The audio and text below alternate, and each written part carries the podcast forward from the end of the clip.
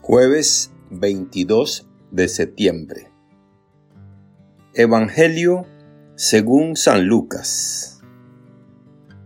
En aquel tiempo, el rey Herodes se enteró de todos los prodigios que Jesús hacía y no sabía a qué atenerse, porque unos decían que Juan había resucitado, otros que había regresado Elías y otros que había vuelto a la vida uno de los antiguos profetas.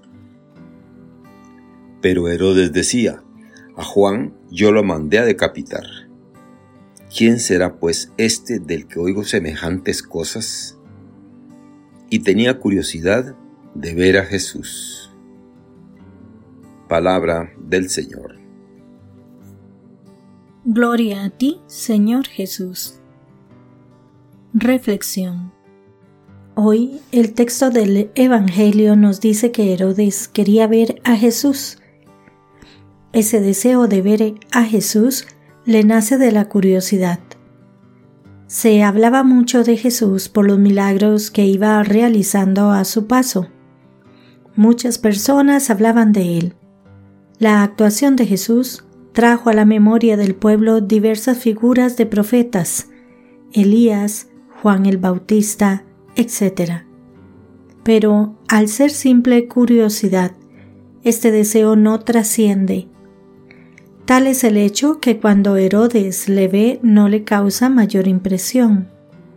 Su deseo se desvanece al verlo cara a cara porque Jesús se niega a responder a sus preguntas.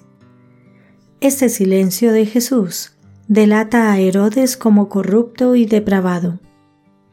Nosotros, al igual que Herodes, seguramente hemos sentido alguna vez el deseo de ver a Jesús. Pero ya no contamos con Jesús de carne y hueso como en tiempos de Herodes. Sin embargo, contamos con otras presencias de Jesús. Te quiero resaltar dos de ellas. En primer lugar, la tradición de la Iglesia ha hecho de los jueves un día por excelencia para ver a Jesús en la Eucaristía. Son muchos los lugares donde hoy está expuesto Jesús Eucaristía.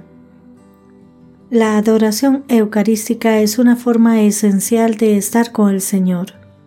En la Sagrada Custodia está presente el verdadero tesoro, siempre esperando por nosotros. No está allí por Él, sino por nosotros. Acércate para que te deslumbre con su presencia. Pero el segundo caso podemos hacer referencia a una canción popular que dice, con nosotros está y no lo conocemos. Jesús está presente en tantos y tantos hermanos nuestros que han sido marginados, que sufren y no tienen a nadie que quiera verlos. En su encíclica Dios es amor, dice el Papa Benedicto XVI, el amor al prójimo, enraizado en el amor a Dios, es ante todo una tarea para cada fiel, pero lo es también para toda la comunidad eclesial. Así pues, Jesús te está esperando, con los brazos abiertos, te recibe en ambas situaciones. Acércate. Que Dios les bendiga y les proteja.